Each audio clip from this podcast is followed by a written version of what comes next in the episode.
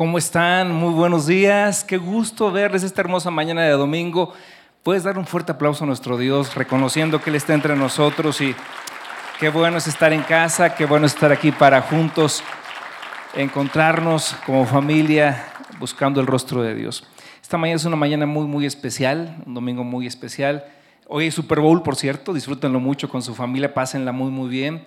Y bueno, quiero recordar nada más algunos puntos de información bastante importantes. Próximo 25 y 26 de febrero, Leonel Jiménez, que es este joven predicador que el año pasado estuvo con nosotros y fue realmente de gran edificación, de grande bendición, estará nuevamente con nosotros. El domingo 25 de febrero en las tres reuniones y el lunes 26 a las 7 y media de la noche en una conferencia la del lunes especial para jóvenes. Entonces yo te, te invito para que tú invites a tus sobrinos, a tus a, amigos jóvenes, a que invites a tus compañeros en la universidad, invítalos porque será un, gran evento, un gran tiempo, conociendo la palabra de Dios a partir de las conferencias que el Leonel va a estar eh, impartiendo con nosotros. Así es que anótalo por ahí en tu agenda. Y también eh, el primer, la reunión de oración que tenemos a las 5 de la mañana, el primer lunes de cada mes, este, este febrero no se llevó a cabo. La tendremos el primer lunes de marzo, perdón, el primer sábado de marzo en el Cerro de las Campanas en esta ocasión. A las 6 de la mañana, no a las 5 porque abren a las 6 de la mañana, pero yo espero que lleguemos unas 500 personas más o menos para orar por Querétaro, para orar por nuestras familias, para orar por nuestros hijos, para orar por, por nuestra ciudad y para orar por México, por nuestro país. Entonces, la dinámica ya la conoces, la primera media hora, cada quien toma un paraje del hermoso Cerro de las Campanas, que además es un lugar histórico muy importante en nuestra ciudad y en el país. Cada quien toma un lugar, un espacio personal con su familia, o si va solo, tú solo, para orar, para buscar el rostro de Dios. Y la segunda media hora, es decir, a las seis y media de la mañana, a las siete de la mañana, nos reunimos en la parte alta del Cerro de las Campanas todos para orar por Querétaro, por nuestra ciudad, por nuestras autoridades, por, por las siguientes elecciones, para que Dios bendiga con paz a nuestro país. Amén. ¿Estamos de acuerdo? Es que anótalo, al final habrá tamales y atole. Yo sé que nomás algunos van por los tamales y la atole, no importa. Está bien si tú llegas ahí, nos va a dar mucho gusto que oremos todos juntos. Y esta mañana quiero presentar al predicador, y antes que al predicador quiero presentar a, unos amigos. Eh, ustedes saben, en esta iglesia es una iglesia cristiana y está abierta las puertas para cualquier persona, todos son bienvenidos. Aquí está el gobernador del estado, alcaldes, personas que están en algún tipo de campaña de todos los partidos, las hemos tenido aquí. Pero hoy está entre nosotros un gran amigo, dos grandes amigos, ah, muy apreciados por mi familia, por mí. ambos fueron compañeros en la universidad, en la Facultad de Derecho, y hoy le damos la bienvenida, nos da mucho gusto, que estén entre nosotros, mi querido Santiago Nieto, que nos acompaña el día de hoy, Juan Carlos Espinosa, qué bueno que están entre nosotros. Dios les bendiga y les bendecimos, bendecimos su familia, sus proyectos y les damos la bienvenida a esta su casa, Ministerios de Reconciliación. Amén. Muy bien, eh, quiero presentar al predicador de esta mañana. Él es un querido amigo también. Eh, yo no tengo muchos amigos que hayan jugado fútbol un partido contra Diego Armando Maradona. Es más, no tengo ningún amigo más que el predicador de esta mañana. Luciano Bongarrá jugó un partido contra, contra Diego Armando Maradona, le dejó un recuerdo, por cierto, y hoy está compartiendo con nosotros la predicación de esta mañana. Él es un hombre que se encuentra al frente de un ministerio que se llama Parlamento y Fe. Atiende ministrando el Evangelio, la palabra de Dios a políticos y gente de gobierno de muchos países en el mundo. Y es un honor, Luciano, que nos acompañes esta mañana aquí en Querétaro en Ministerios de Reconciliación. Eres bienvenido aquí en casa.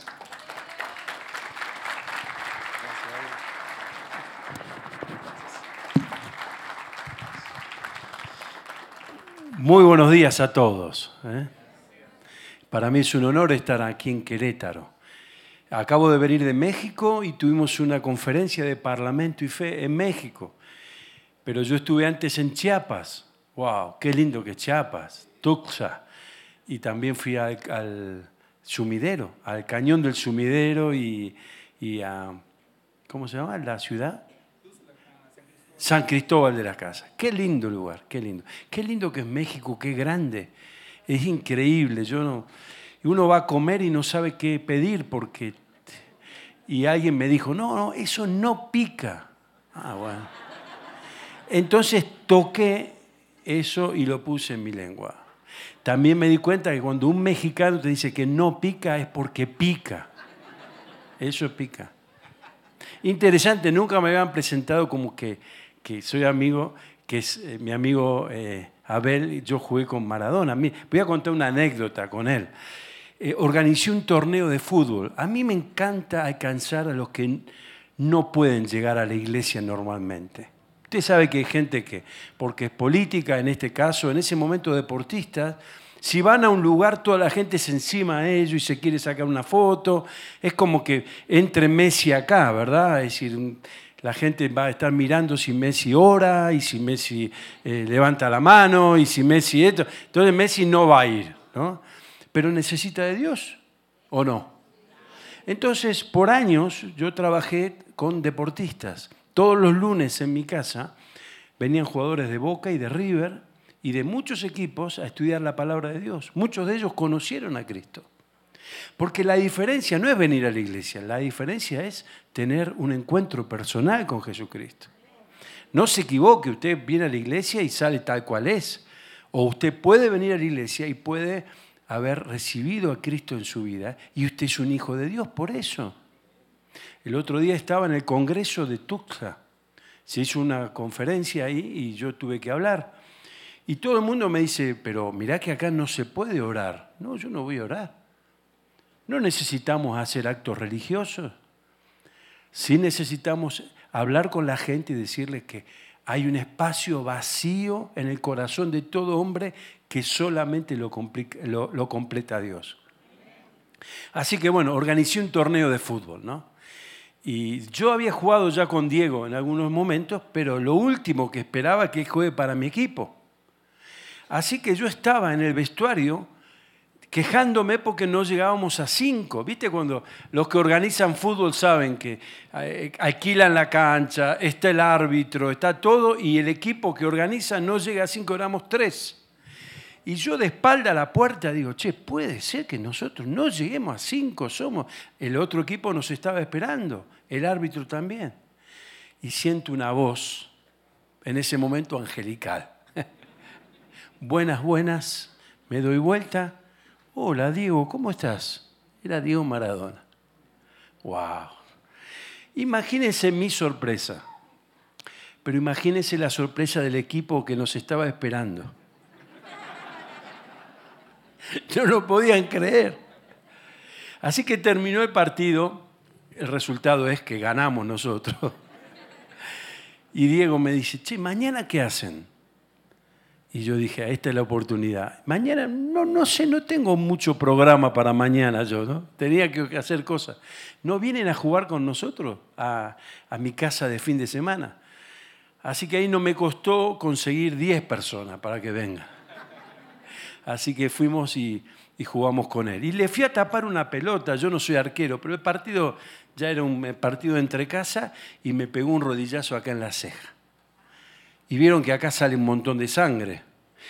Así que, bueno, me llevaron enseguida al hospital, me pusieron tres puntos y yo estaba tan feliz me dice la, enfermera, me dice, no lo noto dolorido. No, no, no, póngame, eh, eh, póngame los puntos. Y me cosió como tres puntos acá. Llego a mi casa, tenía un, acá un parche, ahí está. Y con una sonrisa acá. Y mi esposa me dice, ¿qué te pasó? Y yo dice, me pegó Diego. ahí estaba. Eh, un hombre que, era muy, muy, muy, muy, muy querido personalmente, pero cuando había gente alrededor le, salía el, enojo, ¿no? Y murió con mucha pena. Eh, yo, vengo de Argentina, estoy por cumplir 70 años el año que viene y tengo cinco nietos. Y yo elegí un texto de la palabra de Dios para que hoy, viajemos juntos y viajemos juntos no por, no por Tuxtla, sino por, por nuestras vidas. Un viaje por mi vida voy a hacer. Eh, y es el Salmo 90. Este salmo lo escribió Moisés. Moisés fue un político extraordinario. Tal es así que hay libros escritos. De hecho, he prologado un libro que se llama La República Hebrea, donde Moisés organiza el Estado. No se sabe mucho de esto, pero en, el libro de, los primeros libros de la Biblia, Moisés habla de la elección, de la democracia. Todos pensamos que la democracia es griega y que los griegos y todo eso, y en realidad la democracia es una idea de Dios. Porque dice que Dios pone, pone reyes y saca reyes, pone gobernantes y saca gobernantes. Entonces, eh, vamos a, ver que en el Salmo, que no escribió David, porque todo el mundo dice los Salmos de David. Miren, el otro día estaba en una conferencia en Porto Alegre, y tuvimos una mesa de libertad religiosa con parlamento y fe. Invité a un rabino. Y cuando invito al rabino, todo el mundo se, se pone, eh, ¿cómo vas a invitar a un rabino a un evento que, es cristiano? Como es una mesa de libertad religiosa, tienen que estar todos. Entonces el rabino me dice, yo sé que estás muy ocupado, pero ¿podrás venir a la sinagoga a la noche? Wow, digo ir a una sinagoga nunca había ido. Así que voy a la sinagoga, le digo a mi esposa, mira, yo organicé la conferencia, organicé todo, pero me voy. ¿A dónde vas? A la sinagoga. Pero Luciano, mira que esto, yo voy a volver, pero déjame ir. Vieron que uno le pide permiso a la esposa, ¿verdad? Uno siempre tiene la última palabra, esa es verdad. ¿Cuál es? Sí, querida, sí, mi amor. Así que bueno, fui y me senté y yo estaba apurado porque yo tenía la conferencia en otro lado, en la ciudad de Porto Alegre, en Brasil, una ciudad hermosa. Y empezaron a cantar salmos y cantaban salmos y yo miraba el reloj y dije, wow, me quedo a vivir acá, me van a matar. Y en un momento me hace pasar, me presenta y me dice, ahora va a tener la palabra Luciano Guay. Yo no sabía que tenía que hablar. Entonces yo digo, bueno, voy a decir algo que dice la Biblia en el libro de Salmos. Salmos, David, Antiguo Testamento, que los judíos lo leen, dice así, Salmo 138, 4, es, es la cita, para si usted la quiere ver, no, no ahora. Dice, todos los reyes de la tierra te adorarán cuando hayan escuchado tu nombre. Wow. ¿Está ahí? ¿Eh? Ahí está, mira. Yo le di una versión más popular, la mía todos los reyes de la tierra. Así que ese es el llamado que yo tengo, es que todos los reyes, aún nuestros amigos que nos visitan hoy, van a adorar al Señor, no porque vengan a la iglesia, ni porque salten, ni porque levanten sus manos, no, no, no, no, cuando escuchen del amor de Dios. Y esa es nuestra función. Así que vuelvo a Moisés y voy al, Salmo 90. Y Moisés hace un pantallazo sobre toda su vida. Y hay un momento difícil del mensaje que a mí hasta me hace llorar. Pero pasa, la vida es así. Pero empieza el salmo diciendo, tú eres nuestro refugio de generación en generación. Antes que se formasen los montes, los, el, cañón del Chapinero y, y, la montaña y todo, ¿qué dice? Tú eres Dios. Moisés reconoce que Dios no solamente existe, sino que es creador, creador de todo. No sé si ustedes reconocen eso. Bueno, yo hablo con políticos y los políticos, por supuesto, es wow. Dios y se llenan la boca. Cuando hablan de Dios, se abre la boca y dicen Dios. Y la realidad es que vivimos lejos de Dios, todos nosotros. Pero Moisés es como que le adorna el oído a Dios y le dice esto, porque Moisés quería pedirle algo, que es lo que le va a pedir al final del pasaje. Al final de este escrito, de este salmo, Moisés le pide algo. Pero déjenme ir a la segunda parte del salmo. Dice y habla sobre la muerte. Wow. Nadie quiere enfrentarse a la muerte. Y nadie quiere que analicemos cómo gastamos nuestro tiempo. El versículo 12 dice, enséñanos de tal día, de tal forma a contar nuestros días que traigamos al corazón sabiduría. Y perdemos mucho tiempo, mucho tiempo en quejarnos. Miren, si ustedes van a Buenos Aires, la gente lo primero que hace se queja, después arranca. A la mañana nos tenemos que quejar. ¿Viste lo que pasó? ¿Viste qué pasó esto? ¿Viste? Aumentó esto, aumentó 200% de inflación. Ustedes no lo podrían soportar. Soportamos en el último año 200. Y 1000 de inflación durante los últimos 8 años. ¡Wow! ¿Puede vivir un país así? ¿Cómo no se va a quejar uno? Ese tiene que quejar. Y la gente a veces vota lo mismo. Es decir, votan siempre lo mismo. Entonces, es la culpa no es de, sino el que le da de comer, dice, ¿no? Ahora, ¿Cómo usamos nuestros días? Hace dos meses y, unos días falleció un hermano mío, muy querido, muy, muy querido. Y este pasaje de la Biblia dice que 70 años vamos a vivir, posiblemente, y 80 sí, nos cuidamos un poco, ¿no? Ayer un amigo mío le mandó a mi esposa una porción de torta que yo le estaba entrando. Y mi esposa me dice, ¿Te seguís cuidando? ¿Estás, ¿Seguís la dieta que te dije que haga? Es decir, dependemos un poco de cómo nos cuidamos físicamente. Recuerden que nuestro cuerpo es templo del Espíritu Santo. Si usted tiene un vicio o, toma excesivo alcohol o, se droga, todo, no está dañando solamente su cuerpo pasando un buen momento. Está dañando lo que Dios le creó. ¿Para qué? Para, para vivir mejor. Pero si nos cuidamos llegamos a 80 y un poquito más. Pero la vida se escapa, se va. Y todos, todos vamos a pasar a la eternidad. ¿Con Dios o sin Dios? Esa es la opción. Una vez me hicieron un reportaje, un periodista me dice, Luciano, ¿ustedes hablan de recibir a Dios en la vida? Claro.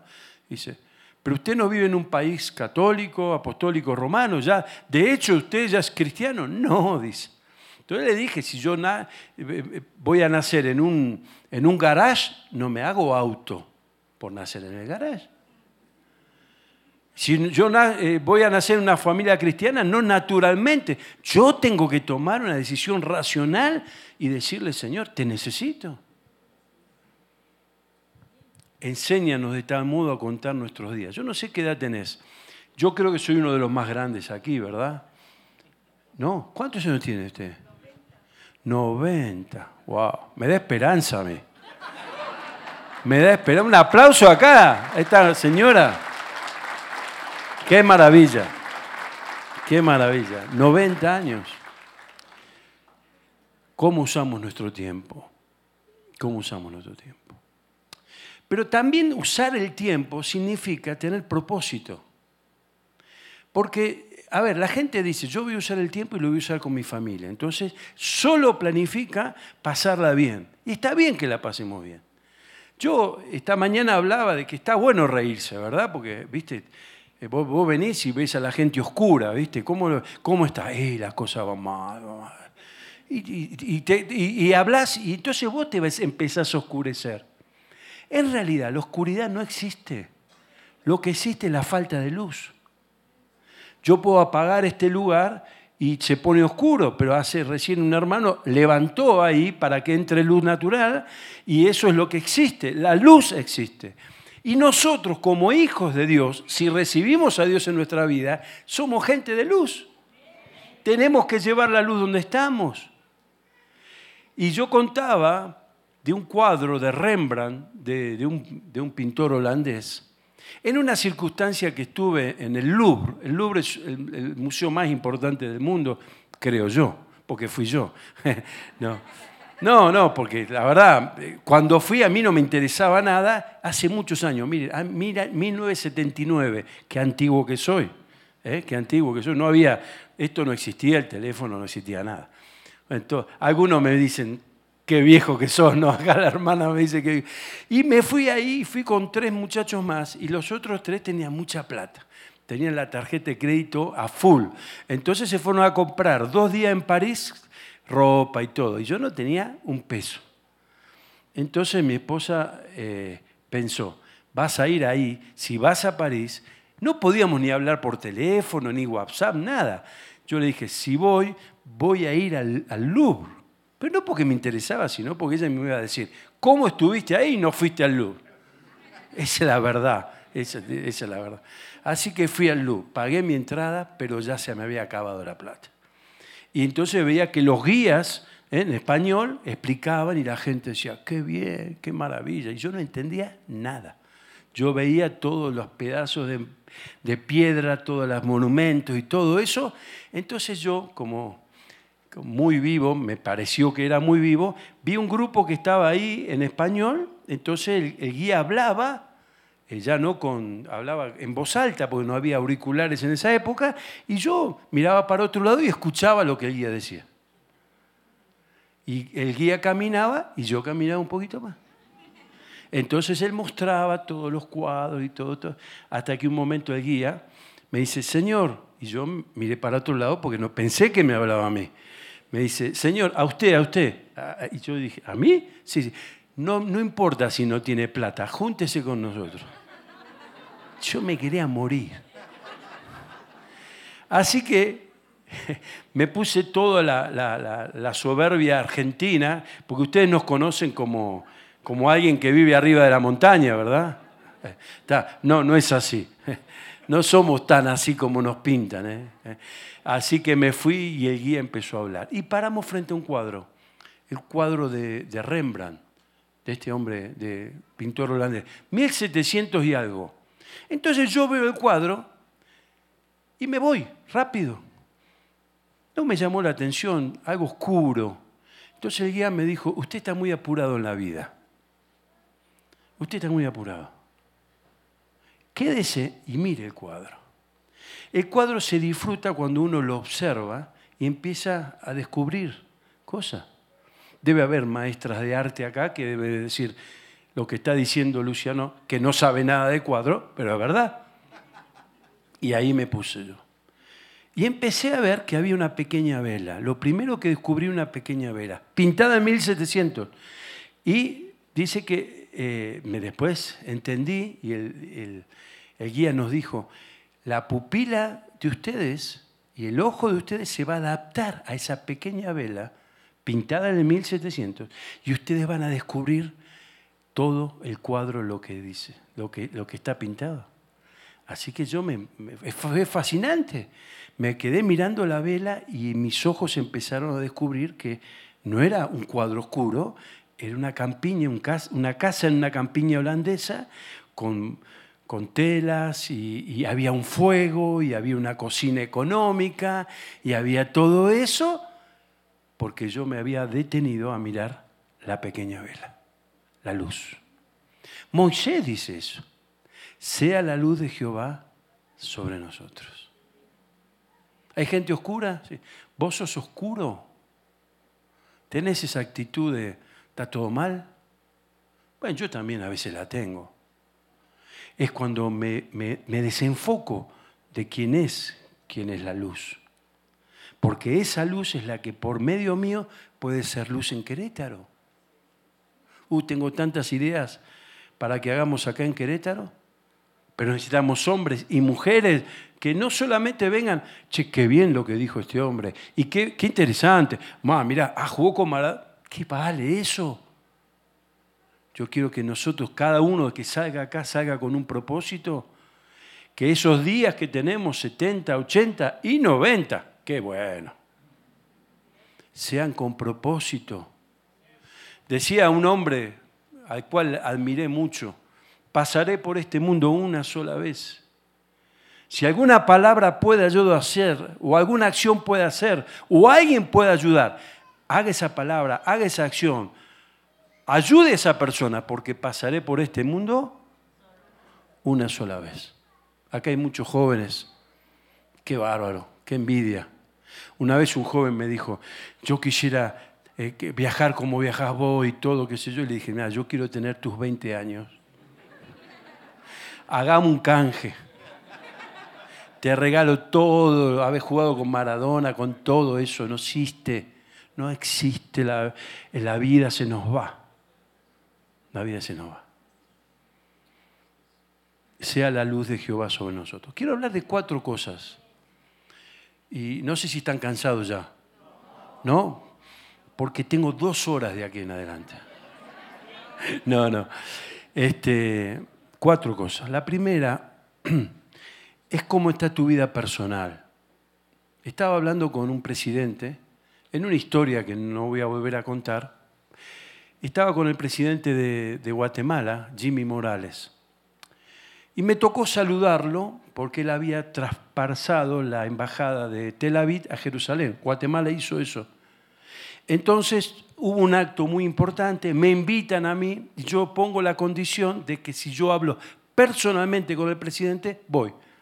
Para mí eso no era un gesto de soberbia, era que tenía que conseguir los fondos para ir, porque era pagar un pasaje de Argentina a Miami, Miami, Guatemala. Así que, y Madrid, perdón, Madrid, México, Guatemala. Así que para mí era muchísimo. Llego a Guatemala, no tenía más dinero, así que, bueno, como verán, no soy un rico eh, económicamente, y me alojé en una casa de un amigo mío, de una persona que, que era amigo. Así que dormí ahí todo y llegó el momento del acto. Y cuando voy pensé que el presidente iba a estar cerca a mí y me iba a saludar, había más de 500 personas. Y yo dije, ¿qué hago acá? ¿Para qué vine acá si me dijeron que yo iba a hablar con él? Así que el presidente habló ¿eh? Mucha gente le felicitó, habló una persona, habló otra, otra, otra, y en un momento el secretario dice, bueno, el señor presidente se tiene que retirar y tiene otras actividades. Y ahí sí que dije, ¿qué estoy haciendo ahí en Guatemala? Me, salió una fortuna venir acá. Al rato, mientras pensaba, ¿por qué Dios me trajo acá? No soy tan espiritual, ¿eh? estaba muy enojado. Quería matar al que me había invitado, esa es la verdad. No, no digo, ay Señor, declárame. No, no, no, ya. Yo ya estaba diciendo, esto me salió mucho y me voy a endeudar. Por eso viene alguien y dice, ¿alguien conoce a Luciano Bongarrá? Yo, soy yo. Sígame. Y cuando lo sigo, me paso por un montón de gente y entro en una sala y estaba ocho personas que yo conocía de otro país y el presidente, el vicepresidente, estaban todos ahí. ¡Wow! Llegó el momento.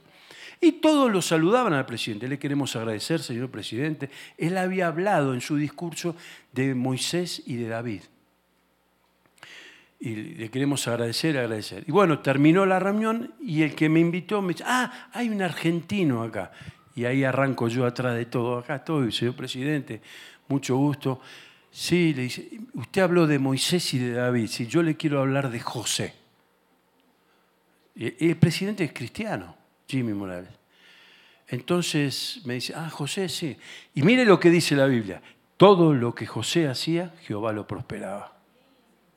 Y él estaba recontento con todo lo que le dije. Pero en un momento le digo, pero no le estoy diciendo toda la verdad.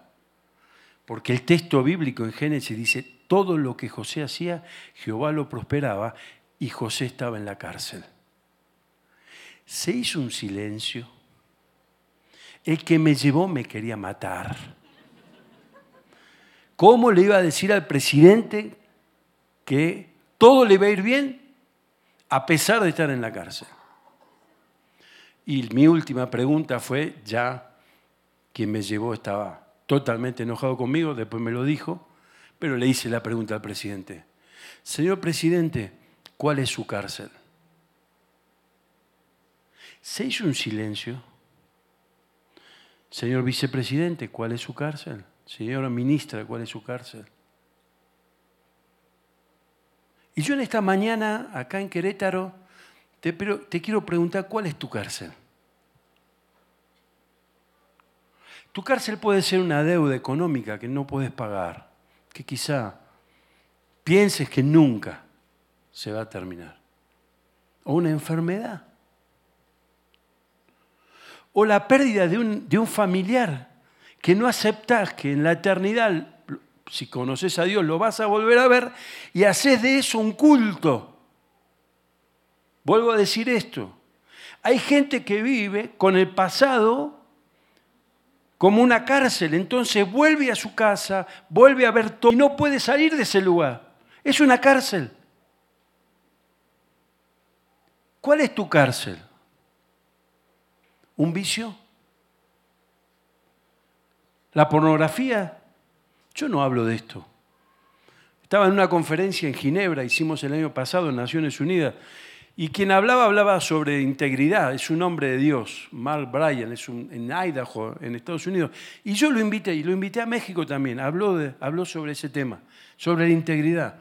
Porque yo quiero que los que trabajan en Parlamento y Fe sean personas caminan a la integridad. No integridad total, perfecto, oculto, eh, conoce todo, bien vestido. No, no, no estoy hablando de eso. Estoy hablando que busquen la santidad.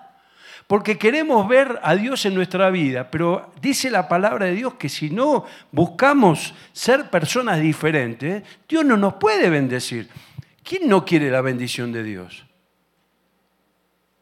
Y acá Moisés le dice en el pasaje, sea la luz de Jehová sobre nosotros, les hablé del cuadro, la luz de Cristo, y la obra de nuestras manos confirma. Es decir, quiero que me vaya bien en la vida. ¿Quién no quiere que le vaya bien? ¿Quién se levanta a la mañana y se clava un clavo en la mano para sufrir? Nadie. Pero para que vaya bien tenemos que tomar pasos, tenemos que hacer cosas personalmente. Primero entender, primer versículo del Salmo, Dios es Dios. Dios maneja los tiempos. Yo digo que voy a cumplir 70 años el año que viene. No sé. No sé. Hoy me voy a subir a un avión Espero que el piloto no se haya peleado con la esposa. A ver si se enoja y dice, bueno, mando todo y nos vamos todo para abajo.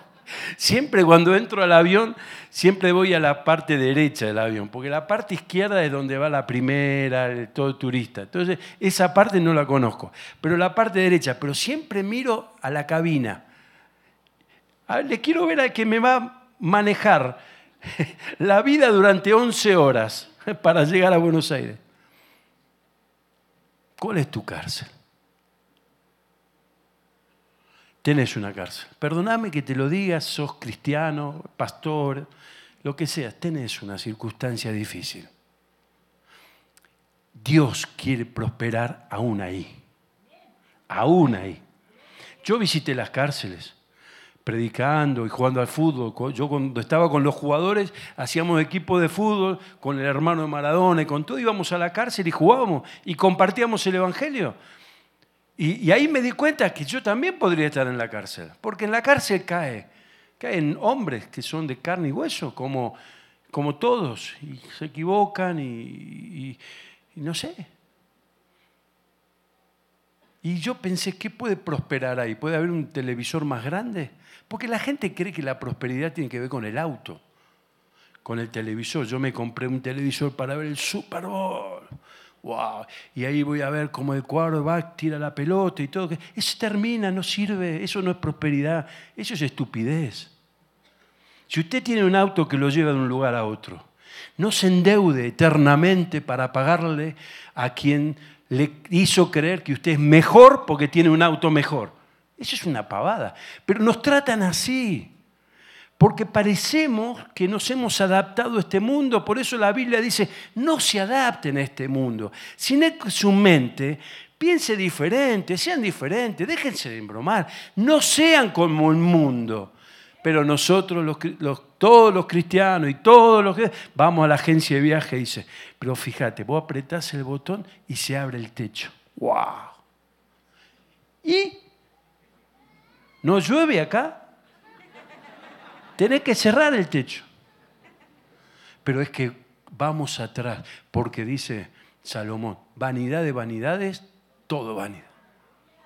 Entonces el que vino acá, estacionó el auto, se baja del auto, fíjate el auto que tengo, nadie se fijó. Él mismo cree que es algo más. La prosperidad no tiene que ver con eso, tiene que ver con la presencia de Dios en tu vida. Esa es la verdad. Esa es la verdad. La segunda cosa es la prosperidad en la vida familiar. Miren, yo admiro a mi papá. Me encantó la promoción de la escuela. Yo no sé si quien le habló es la directora de la escuela. Excelente. Mi padre, eh, tenemos una escuela, eh, tenemos. La iglesia donde yo voy, tampoco soy pastor, es, tiene 4.000 alumnos. Yo trabajé toda la vida ahí. Y tenemos escuelas en el interior del país.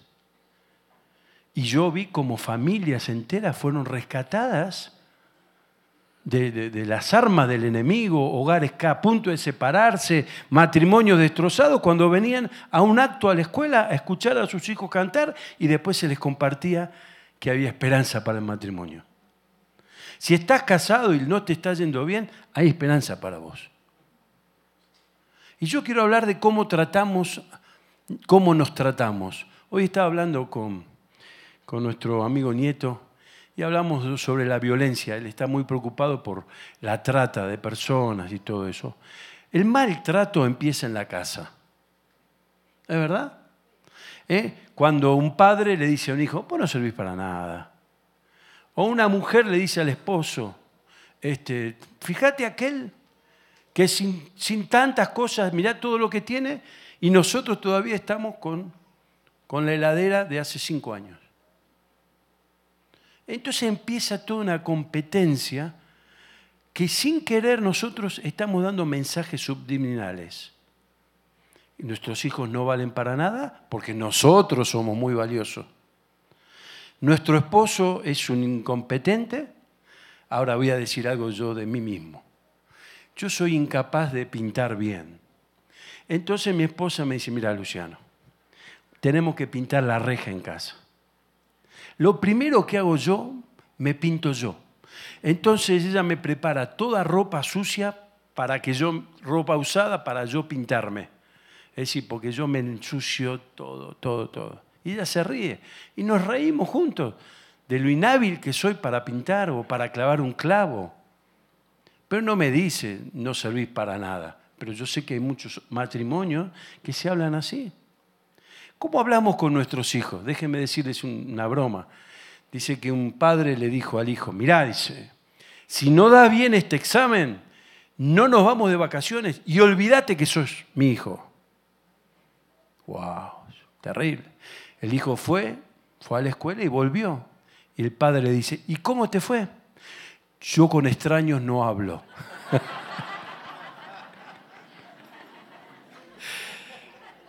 A veces maldecimos a nuestros hijos. A veces maldecimos. Yo tengo cinco nietos y me cuido mucho de hablar con ellos. ¿eh? Ya ellos dialogan conmigo. ¿eh? Y yo no soy muy filosófico, pero le dije a, Fabricio, le digo, Fabricio, ¿qué vas a hacer este año? ¿Cómo, cómo vas a ayudar a otros?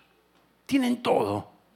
Estoy pensando que les puedo llevar de acá de México, pero la verdad, no sé, qué sé yo, un tamal o...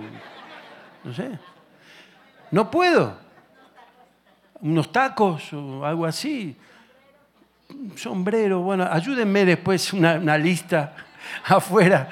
Tengo muy poco tiempo porque el avión sale esta tarde, pero, pero mi pregunta es, ¿cómo, cómo queremos que nuestro hogar funcione?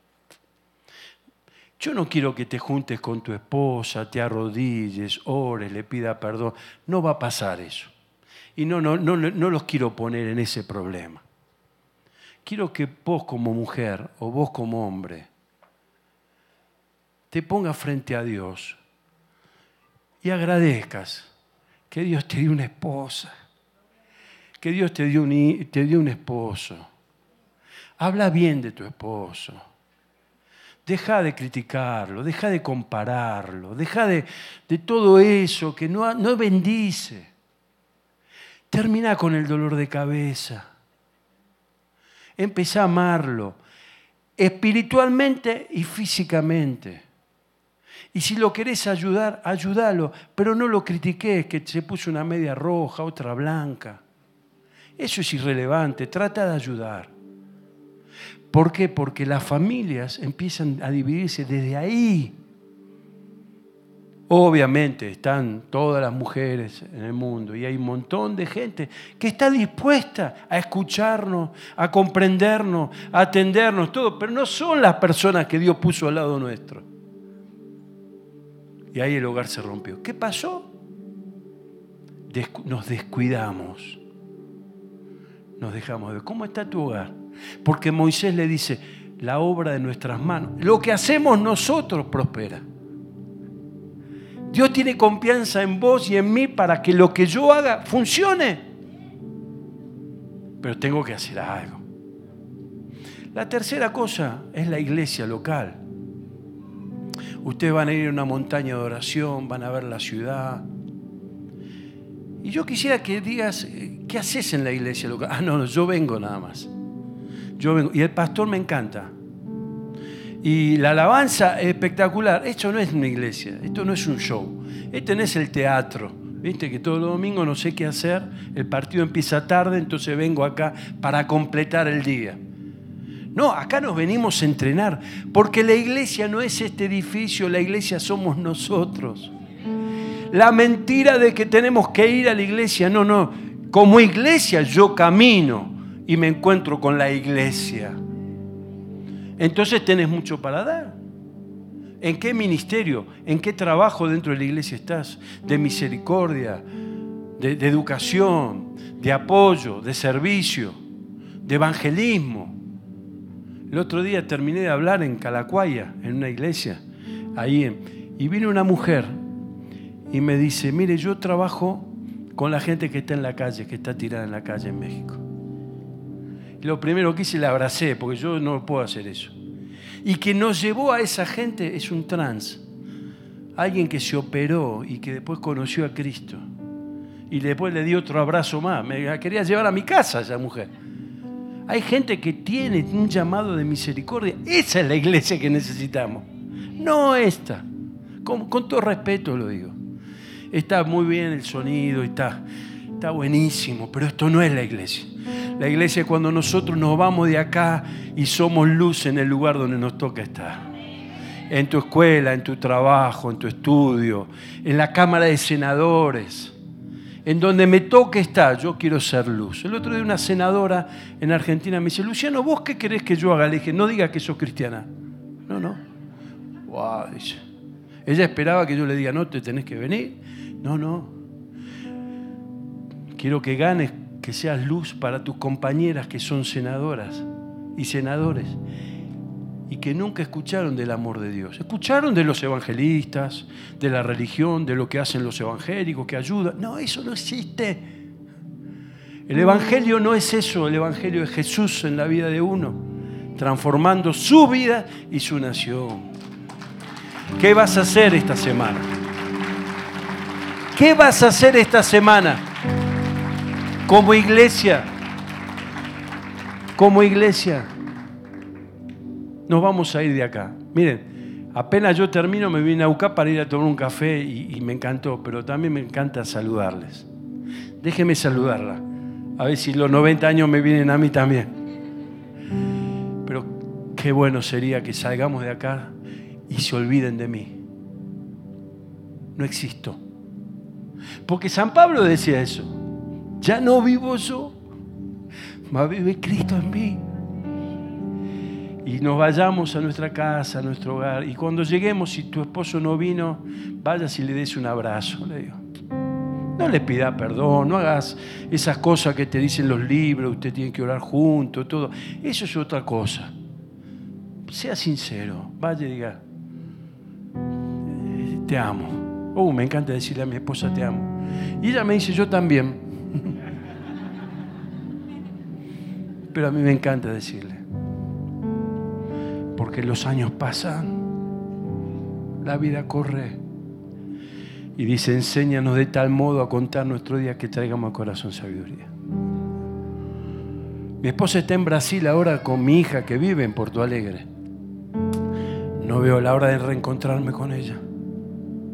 Alguien me dijo, eh, ¿cuál es tu próximo viaje? Mi próximo viaje es estar con mi familia. Y la próxima vez que voy a venir a Querétaro, pastor, vengo con Marina. Quiero que conozca, que los conozca a ustedes, que vea este lugar. Me encantaría que conozca México.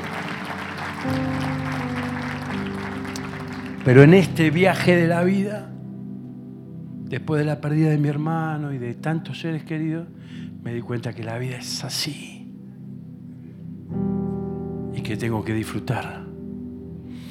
Para terminar, yo trabajo con políticos un campo misionero difícil, si lo saben mis amigos. ellos te dicen todo que sí. Pero después viene otro y le dicen todo que sí al otro, y después le dicen otro y le dicen todo que sí al otro. Entonces, ¿cómo empatizo yo con él? ¿Cómo hago que esa persona ligue mi corazón con él? Entonces, ya no hablo de política, que me encanta. Hablo de qué nos pasa como hombres, como... Y yo decía que ayer una, senadora que acá conocen, me llamó por teléfono y dice, Luciano, no pude estar con vos en la conferencia de Parlamento y Fe. Cristiana ella. Y me dijo una frase que me dolió y que acá en el celular, pero estoy sola acá. Entonces yo dedico mi vida a un campo misionero que es el de la política. Una iglesia y una vida que prospera es una vida que tiene pasión por el otro, por el perdido, por el que está con necesidad. Yo les agradezco que me hayan escuchado, pero Quiero que ahora vamos a orar. Ahí, sentado donde usted está. Incline su cabeza si puede y, vamos a orar. Y voy a volver a, preguntarle la pregunta que quizá no quiere que le haga, pero se la voy a hacer. ¿Cuál es su cárcel? Porque aún así, ahí Dios quiere actuar. ¿Cómo está la familia? ¿Cuánto puede hacer usted por cambiar eso? Pero Dios le quiere prosperar la familia. Una iglesia fuerte tiene familia fuerte, una iglesia débil tiene familias débiles. ¿A cuánta gente va a compartirle a Cristo? De verdad, no, no tirándole un folleto un papel, sino abriéndole su corazón y escuchándolo y diciéndole, necesito que conozcas a Cristo.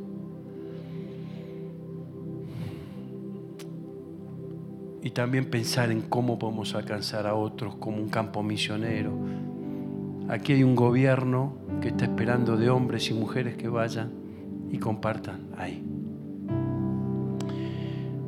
Me voy a animar a hacer una oración para que los que no todavía recibieron a Dios en su vida lo hagan en esta mañana.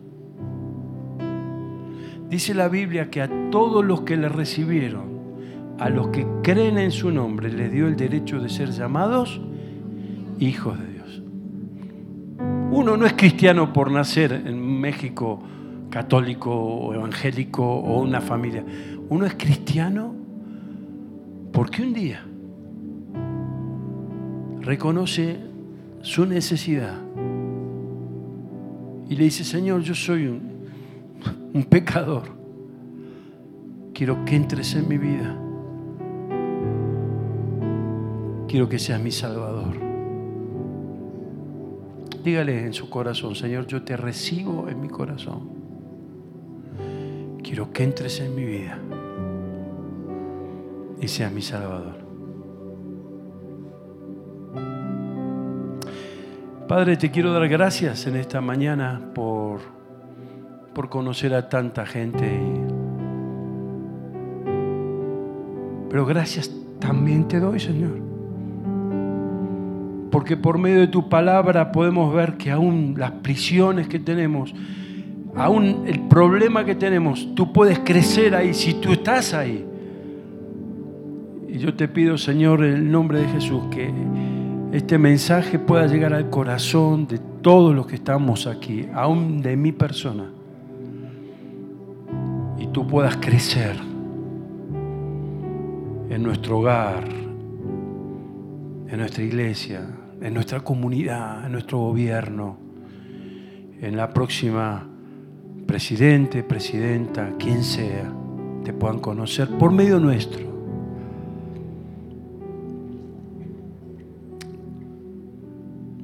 Y si hay alguno que le dijo a Jesús que entre en su vida en esta mañana,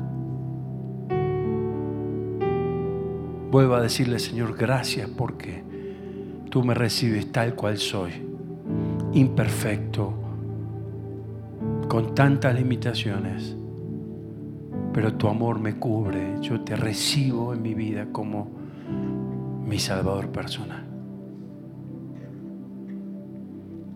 En el nombre de Jesús. Amén.